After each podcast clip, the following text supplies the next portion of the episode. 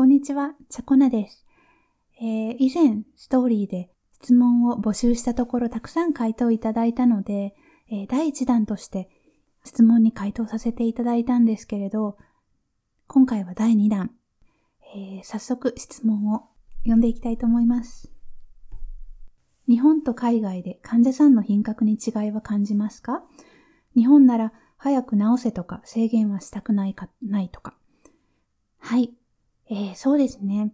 私は日本で働いたことがないので、ちょっとその比較はできないんですけれども、そのオーストラリア、日本でね、看護師として働いたことはないので、比較はできないんですけれども、海外ではそうでいらっしゃいますよ。あの、ね、退院早くしたいっていう方はすごく多いですね。やっぱりね、お気持ちはわかりますよね。だけど、その循環器だと時々えー、その心臓の、なんていうのかな。心臓のリズムが良くない方もたくさんいらっしゃって、そのリズムをずっと、時々そのリズムが出ちゃったら、出ちゃって、こう倒れて、ね、死んじゃうこともあるっていうようなリズムがあるんですけれど、で、そういうね、方たちは何もない時は元気だったりするので、なんでいないといけないんだもう早く家に帰してくれとかね。やっぱり症状のない方に多いですかね。早く帰りたい。早くもう今日帰っていいっていう方もいらっしゃいますよね。まあ自分でもうね、あの帰るって言って帰っちゃう人もいますけどね。あと、そうですね、制限はしたくない。それもたくさんね、いらっしゃいますね。でも、まあ、心不全の方に多いんですけれど、やっぱ心不全の方って水分摂取の制限があったりするので、それはやっぱりすっごく辛いみたいですね。あの、ね、こう、水分を体から絞り取るのに、絞り取るのに自分摂取、その水分を摂取しちゃいけないっていう、そのバランスがとても大変なんだと思います。それでね、よくとても怒りっぽくなっちゃったり、そうですね、ちょっとナースが、あの、がね、ちょっとターゲットになってしまったりしますよね。そういう時は心が痛くなりますけれど、まあね、その患者さんの気持ちを考えたら、まあ、仕方ないかなとも思うんですけれどね、難しいですね。はい、あります。えー、じゃあ次の質問です。同じくオーストラリア人彼氏がいます。オーストラリアの好きなところ、嫌いなところは何ですか？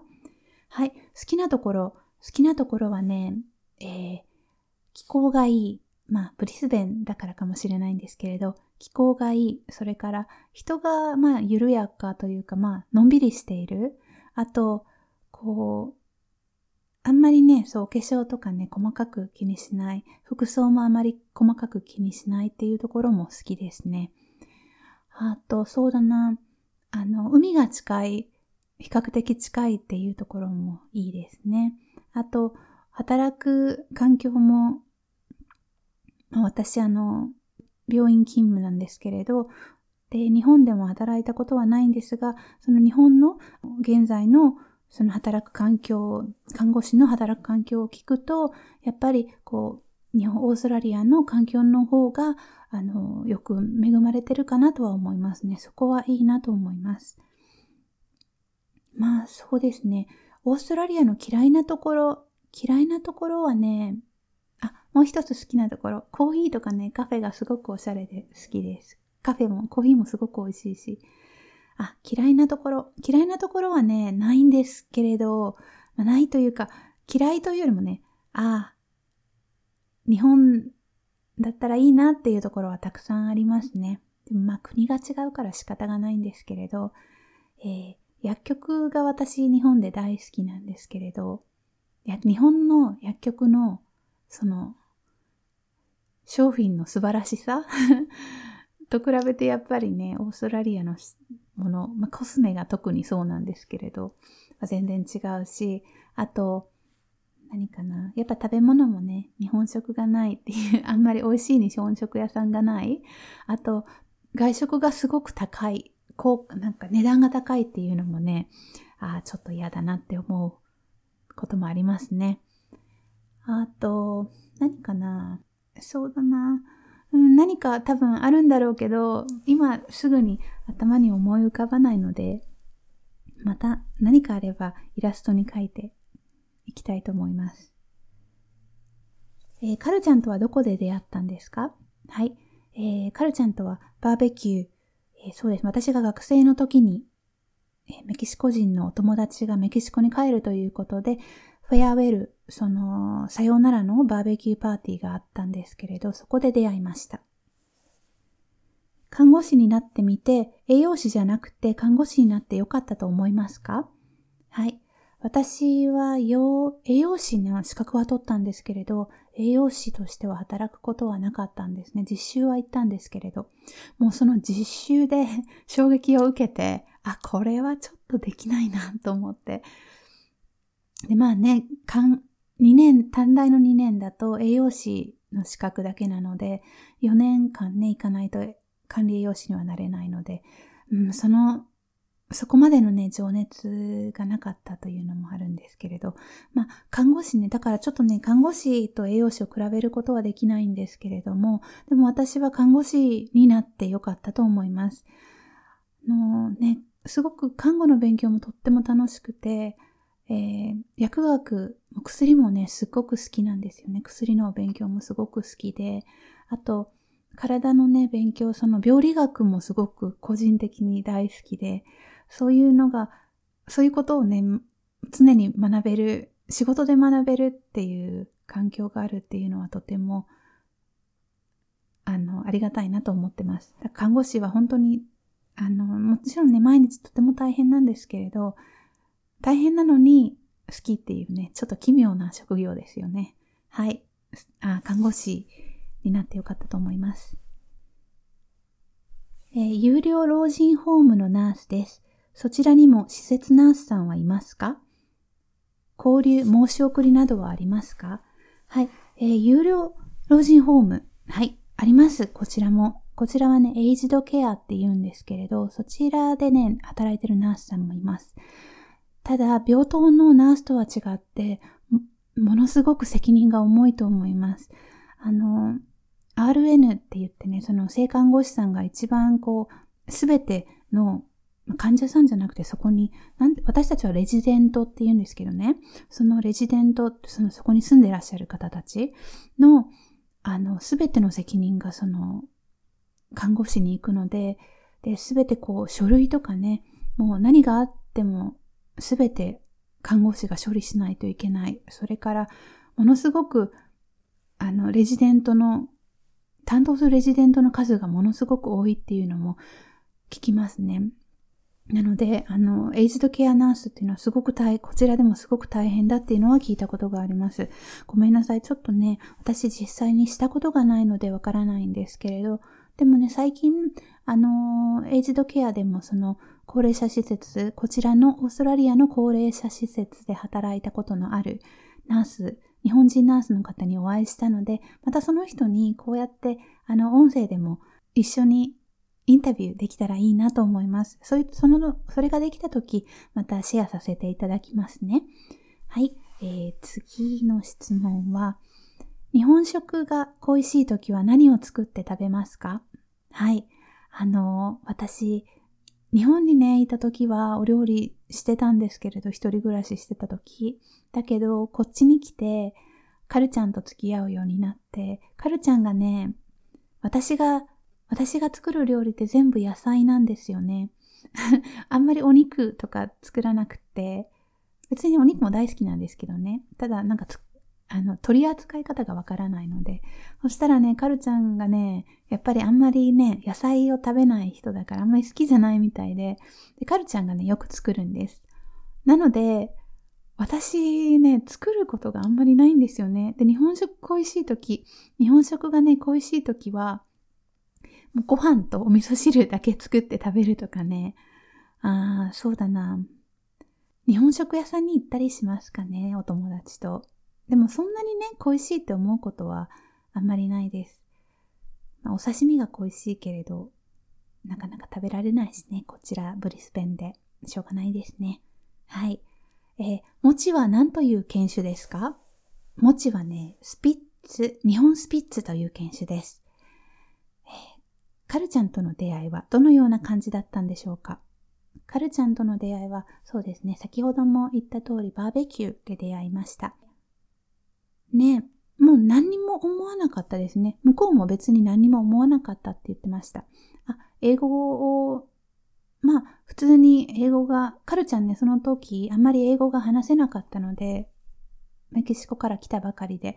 で、メキシコ人とずっとね、一緒にいたから、そんなに英語も上達せず、すごくあの、外国人のお友達を探したかったみたいなんですね。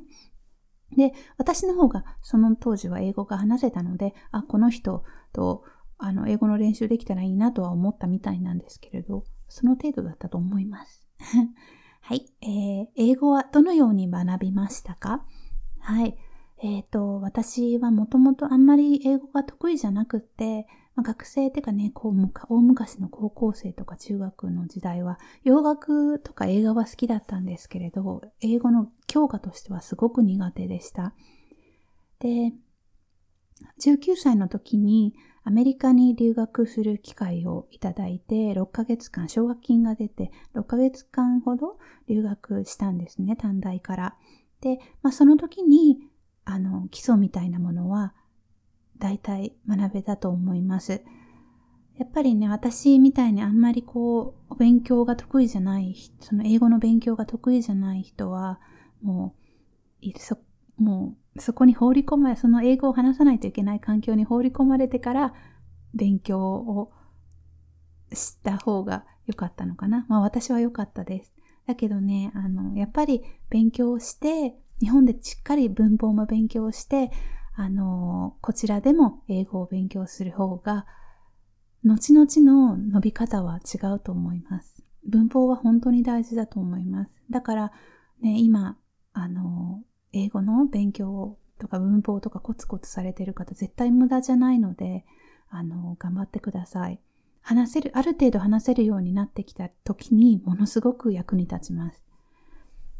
ごめんなさい。英語をね、どのように学びましたかって全然お手伝いになってないんですけれど、あ、一つね、あの、そう、留学、その初めて留学した時に感じたこと、留学して留学、今感じること、その当時、6ヶ月間留学した時ね、もうどうしても英語を話せるようになりたくて、まあ、絶対にもうあの日本人とは話さない、日本人とは接しないっていうことを決めていったんですね。だからアメリカ人の友達を作るぞってね、全く話せないのに、全く英語話せないのにそんな風に考えてて、ですごく辛かったんです。やっぱりその6ヶ月間、ね、そうやってすごく自分に厳しくしてて、そしたらね、そのアメリカ人ね、そんな英語、アメリカ人って言ってもね、人ですから、やっぱりそんな英語も話せず、話もわからない。人と友達なんかなれないですよね。その当時は本当に未熟で、そのね、人と人の付き合いだっていうことが分かってなかったんですよね。まあとにかく、その思ったのが、その短期留学、例えば6ヶ月とか1ヶ月とかの留学だったら、そんなにあの英語を上達させるぞとかね、あんまりストイックに頑張りすぎず、どうせね、日本に悲しい話なんですけれど、どうせね、言語って使わないと忘れちゃうんです。でもね、体験したこととか経験したこととかは絶対に忘れない。絶対にね、体に染みついてるから、もしそういうふうになんか留学とかね、ワーキングホリデーとか、まあ1年、まあ3ヶ月、6ヶ月、1年とかね、そういういける、あの、ことがあれば、もう日本人とかね、あんまり気にせず、日本語喋っちゃったなとか、すごく反省もし、そんなこと思うこともなく、あの、人生を謳歌すればいいと思います。その留学生活、楽しいところに首突っ込んでいって、失敗しても泣いてもいっぱい失敗してね、いっぱい喋っていっぱい失敗して、なんか馬鹿にされたりとか、ちょっと悲しくなったりとかして、でもそれも経験なので、だから本当ね、日本人、この人は日本人とかね、あんまりその自分にストイックにせず、楽しいことに目を向けて、どんどんいろんなことに挑戦していったらいいと思います、その期間。はい。あんまりね、英語英語って思わず、あの、そうですね。面白いことに首を突っ込んでいたら、結果的にすごくいい経験にもなるし、結果的にこうね、いろんな知り合いができて、そこからまた英語を勉強できるっていう好循環になると思うので、それは一つ過去の私に言ってあげたいなって思うことでした。はい、えー、次は、えー、カルちゃんが作るお料理がとても美味しそう。レシピ教えてほしいです。はい。レシピね、じゃあ、カルちゃんに聞いてみます。私知らないの。そう、なんか作るのをね、見てるだけなので。そうですね。なんかね、リクエスト、どのレシピがあったら、そうだな。じゃあ、ちょっとなんか聞いてみますね。で、書いてみます。イラストにして書いてみます。ありがとうございます。で、看護大学の IELTS7.0 についてどう思いますか？簡単なんでしょうか？私ね、先ほども言った通りが、英語すごい苦手なんですよね。だからね、IELTS7.0 はね、すっごく高いハードルでした、私は。結局、オーバーオールって言ってね、全体で7.0は取れたんですけれど、あの、ライティングがどうしても7.0に行かなくて、どうしてもね、その4教科7.0が揃わなくて、私は OET っていうものに変えましたね。違うテストに変えました。ただ、看護大学のね、その IELTS7.0 っていうのは多分オーバーオールそのだと思うので、それはね、頑張ればいけると思います。私の場合、IELTS、その大学に入るのに IELTS が必要だったんですけれど、でね、みんなあの、時々こう、あの、余裕のある人は、オーストラリアに来て、そこで、あの、大学前の前勉強みたいな学校があるんですよ。で、そこで、そこの授業を受けて、試験をパスすると、もう IELTS は受けなくてもいい。そこの試験で、えー、大学の、あの、大学の入学につながるっていうコースはあるんですけれど、私そこまでちょっと貯金がなかったので、日本で、あの、週末だけ IELTS の塾みたいなところに行って、え、短期間で IELTS の点数を上げました。でも、一回取れて次受けたら落ちて、あの、点数が落ちてたんですけど、その一回だけ頑張って勉強して受けたその一回だけ良かったので、その点数で大学に入ることができました。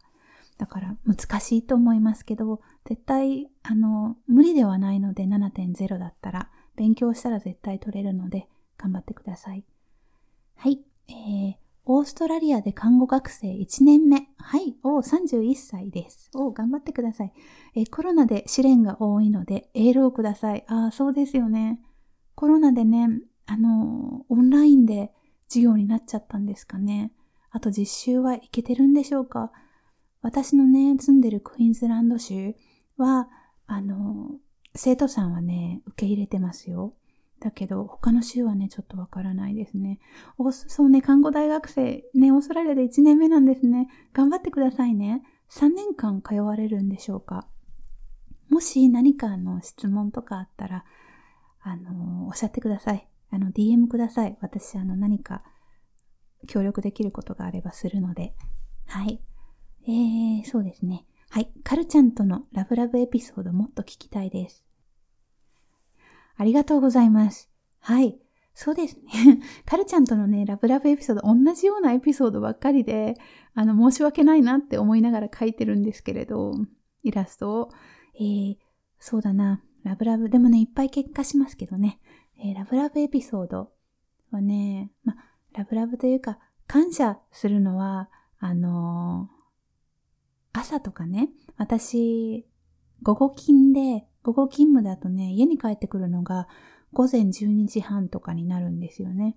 だから、あの、ちょっと遅くまで寝ちゃうんで、7時とか8時とかまで寝るから、まあ、8時かくらいまで寝ちゃうから、そしたらね、あの、カルちゃんは朝ごはんをちゃんと作ってくれて、ちゃんと凝ったやつとか、あのね、作ってくれて、あと、私が好きなベーカリーがあるんですけれど、そこで、あの、朝早く起きてパン買ってきてくれたりとか、あの、ちゃんとフルーツとかもね、あの、綺麗に切って置いといてくれたりとかしますね。それはすごく感謝してます。あと、そうですね、なんかいろんな、いろんなことをね、なんかすごくよく守ってくれるので、私を家族の一員としてとても大切にしてくれているのがわかるので、それはとても感謝しています。ね。はい。でもいっぱい喧嘩しますよ、本当に。はい。えーとね。はい。次、えー、は、いつも楽しく拝見しています。ありがとうございます。えー、年下旦那さんとのジェネレーションギャップはありますか？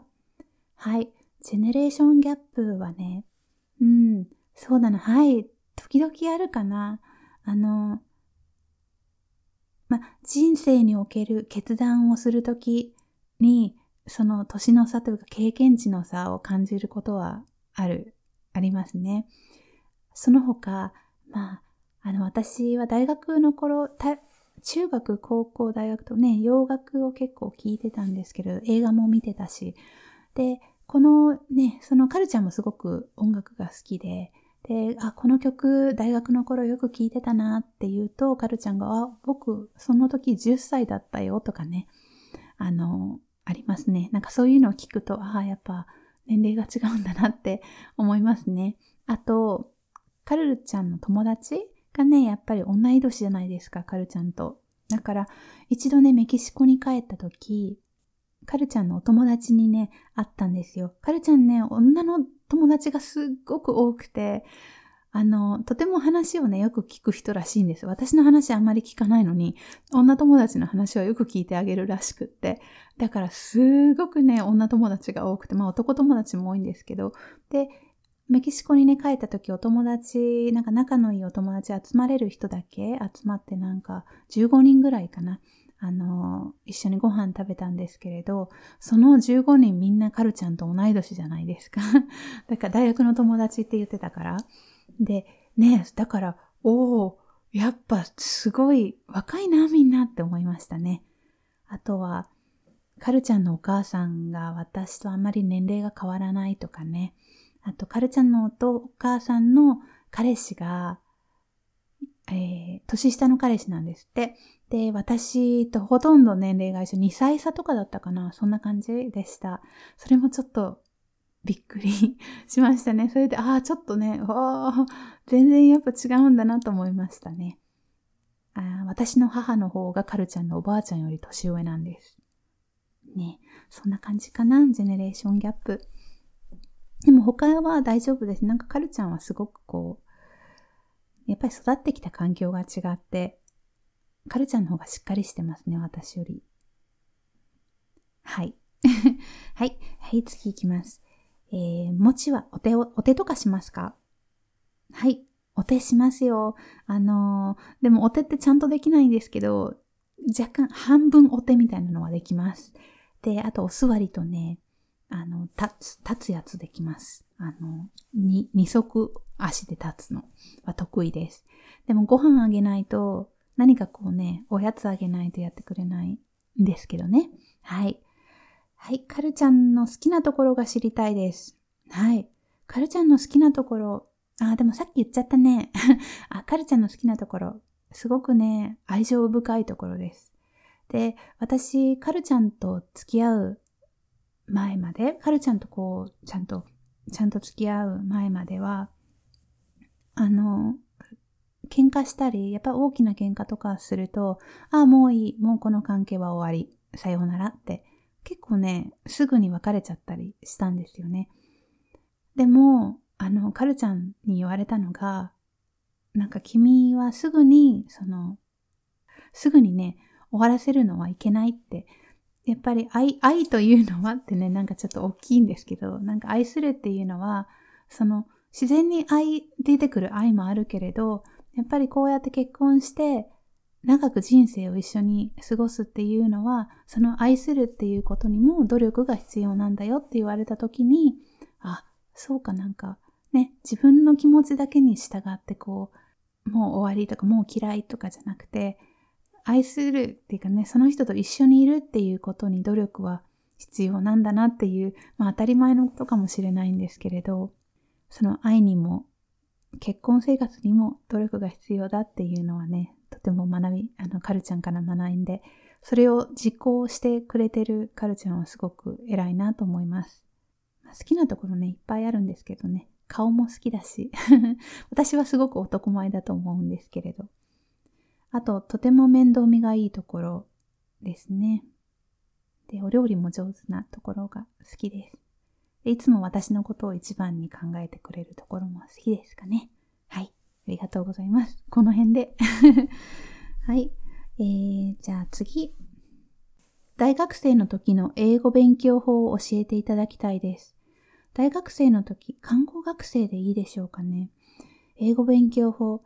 えっ、ー、と、看護学生だった時の英語の勉強は、もうね、看護学生になると、英語は勉強じゃなくて、医療の勉強を英語でするので、英語は手段でしかなくなるんですね。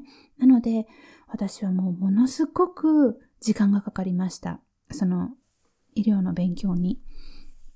だから多分、大学で普通にオーストラリア人の大学生が勉強する多分4、5倍ぐらいや勉強してたんじゃないかなと思います。それはやっぱりね、単語もわからないし、あの、医療の単語だけじゃなくて、通のね、他の単語とか他の言い回しとかもわからなかったりするから、それを調べたり、それを本当にちゃんと理解するまで時間がかかりました。えー、英語勉強法、それでね、あの、英語の勉強法っていうものじゃないんですけど、すごく役に立ったなと思うのは、やっぱ知らない単語が出てくると、その意味は分かっても感覚的にわからないじゃないですか。なので、私がよく使うのが Google イメージなんですね。Google の画像をよく使います。だからわからない単語とかね、わからないものが、わからない単語があれば、Google、Google で探して、その画像に行って、その画像だとね、大体なんかこういう感じだよっていうのが感覚としてつかめるんですよ。なので、それ多分あの英語を英語として理解するっていうのにつながると思うんですね。でそれをよくしていました。はい。すいません。なかなかね、勉強法って私、そんなにすごく英語の勉強をしたタイプではないので、ちょっとね、答えられなくてごめんなさい。はい。えー、では次。オーストラリアの看護大学は2年なのですか？勝手ながら大尊敬してます。ありがとうございます。本当に。ありがとうございます。はい。えー、オーストラリアの看護大学は本来3年です。でも私は、えー、大学を卒業、日本で大学を卒業しているので、なぜか1年免除されて2年でいいことになりました。変なことですよね と思います、私も。あの、なので、1年免除された、看護大学が1年免除されたってことはね、生理学生理学だっけ？違うか。解剖学か。解解剖学とかね、なんか基本的な医療のことをね、勉強しないんですよね。1年ないから。だから2年目から放り込まれるって感じで、それもちょっと大変だったんですけれど。なので2年で卒業したということです。ですからそのね、1年なくしたな、亡くなった1年？その1年免除された1年分の勉強はもうコツコツ今でもあのしないといけないくらいです。はい。えー、どのくらいの資金があればオーストラリアで看護師の資格が取れますか？はい。それはね、もうあればあるほどいいと思います。ちゃんともう最低限授業料と、まあ、授業料によるんですけれど、地域によってね、授業料は変わってくるし、年々上がるんですよね、授業料って。で、留学生の授業料はそう、とっても高くて、で、看護師まあ、看護学校だとね、実習のお金もいるし、その授業料だけじゃなくて、やっぱりね、教科書もすごく高いし、えー、大変ですよね。で、そう、あと生活費も考えていろいろ貯めないとちょっと大変ですね。だからあればあるほどいいと思います。もうどのくらいっていうのはちょっとわからないんですけれど。でもね、オーストラリアのいいところは、学生でも働けるんです。ただ、まあ、制約はあるんですけれど、そう、学、楽器、楽器がある、学校がある時は、あの、20、1週間で20時間、で、2週間で40時間働けるって私の当時はそう、私が学生時代当時はそうでした。で、2週間で40時間。でも、その楽器が終わると、その冬休み、夏休みとか春休みとか、そういう期間はもう、あの、そういう制限なしで働けたので、もうそこでがっつり働いて、お金貯めて学費を払ったりしてました。足りない分の学費を払ったりしてましたね。あと、そう、とても助かるのが、オーストラリアの時給ってとてもいいんですよ。働くところによると思うんですけれど、学看護学生だと大体病院とかね、施設とかで AIN として働くことが多いので、私が働いたあの施設では、えー、AIL の給料とか、まあ、時給でね、30ドルだったんです。とてもいいんですよね。例えば、今、もしオーストラリアが1ドル80円だとしたら、それでも2400円ぐらいかいただけるんです、時給で。うん、とてもいいから、やっぱりね、それでがっつり働くととてもたくさんお金が入ります。それを授業料とか生活費にね、当てます。あとね、大学によると思うんですけれど、私が通った大学は、低所得者層向け、低所得者学生向けの支援があったんです。奨学金と言われて、まあ、一、大体ね、8万円ぐらい、8万円から10万円ぐらい1学期にもらえたり、あと教科書も大学に言うと大学がね、買ってくれて、その大学が買った教科書を私が借りるという形で使わせてもらうことができました。教科書すっごい高いから、でもね、ちゃんと読んで勉強したいから、その、とてもそれはね、助かりました。あとパソコンもね、支給してくれるところもあります。あと、そうですね。図書館をね、めちゃくちゃ活用しましたね。で、その教科書とかでもね、やっぱり買えない、大学側が買えないものとかもあるから、それも図書館でも借りて、借りて図書館に住んでる感じでしたね。はい。それで、あのー、お金をあんまり使わないようにしていました。はい。えー、そうですね。これで全部の質問が終わりました。どうも本当にあの質問いただいてありがとうございました。1回目聞いていただいた方、どうもありがとうございました。そしてコメントもたくさんいただいて、本当にどうもありがとうございます。